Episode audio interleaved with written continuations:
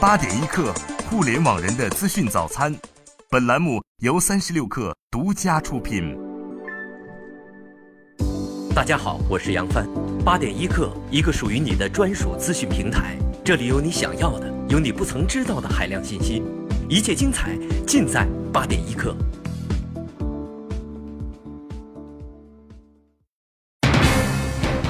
各位听众朋友们，早上好！今天是二零一七年六月六号，星期二，欢迎收听八点一刻，我是金盛，我们在北京陪你一起听新闻。首先来关注行业动态。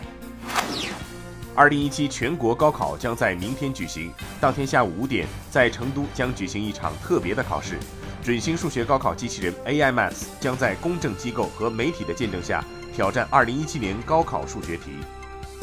中国国家互联网金融安全技术专家委员会昨天发布的报告显示，今年五月，比特币在中国国内的交易成交额达到二百一十七点零八亿元人民币，是上个月成交额的四倍，当月币值并创出一万九千两百元的历史最高价。近日，一家共享雨伞企业在上海投放首批一百把共享雨伞，免押金、免付费、不设密码锁。全球首列虚拟轨道列车六月二号惊艳亮相。这是一种采用虚拟轨迹跟随、高效电传动技术的轨道交通运输系统，也是现代有轨列车的一种全新技术形式。中国商业联合会商业防损专业委员会六月一号发布的第六次全国商业安全调查报告显示，二零一六年中国零售商业损失额高达一千八百一十亿元，商业损失率为百分之零点七一，与上年同期百分之零点六九相比有所上升。CB Insights 近日发布全球最具价值的一百九十七家私营科技创业公司榜单，这些公司都是估值超过十亿美元的所谓独角兽公司。美国打车软件巨头 Uber 是全球最具价值的科技创业公司，滴滴出行全球排名第二，小米排名第三。调研公司 Strategy Analytics 昨天发布报告称，第一季度苹果独占全球智能手机市场百分之八十三的利润，OPPO 运营利润首超华为。苹果在北京时间今晨凌晨一点正式召开了二零一七年度开发者大会。大会上公布了包括 iOS 十一、iMac、iPad Pro、HomePod、WatchOS 以及 tvOS 等六大产品更新。同时，发布会提到，短信还将搭配其他特殊功能。我们再来关注大公司，美团外卖六月四号宣布完成订单达到一千二百五十五万单，创下新高，日交易额突破五亿。六月三号，美团外卖曾宣布平台日完成订单量突破一千两百万单。红海精密董事长郭台铭周日在接受日经亚洲评论采访时表示，在收购困境中的东芝存储芯片业务的过程中，他的公司获得了苹果和亚马逊的财务支持。苹果和亚马逊将与其联手竞购东芝的半导体业务。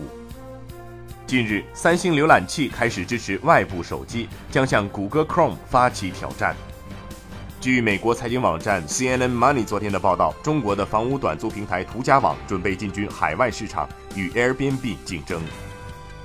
据外媒报道，三星联合 IBM 日前宣布了一项名为 NanoSheets 的技术，芯片制造商能够将更多的晶体管容纳到更小的芯片组里。他们宣称，在五纳米芯片可以实现在指甲盖大小中集成三百亿颗晶体管，而当前十纳米的骁龙八三五仅仅集成的晶体管数量约为三十亿。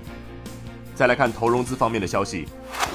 同城速递平台闪送近日宣布完成 C 加轮五千万美元融资，本轮融资由顺为资本、华联集团领投，赫斯特资本和普斯资本跟投，光源资本担任本轮融资财务顾问。共享汽车品牌一步用车近日宣布完成一点三五亿元人民币 A 轮战略投资，投资方为上市公司多福多集团。智能家用美容仪品牌可思美近日宣布已完成 B 轮近亿元人民币融资，由深创投领投，深圳中韩产业基金和英菲尼迪集团联合投资。SoftBank 软银正在与加拿大和中东的潜在投资方接触，为 Vision Fund 科技行业投资基金筹集七十亿美元的额外资金。最后来看潮科技方面的消息。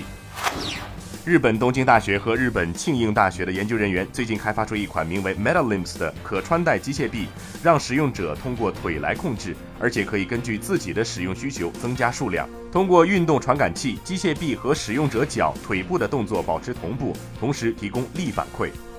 美国海军的科学家近日发明了一种无人机系统，可以排查雷区和其他的危害。它可以排查地面下的地雷，也可以检测水雷。这对水陆两栖的海军陆战队来说是大有帮助。好，以上就是今天的全部内容。八点一刻，我们明天见。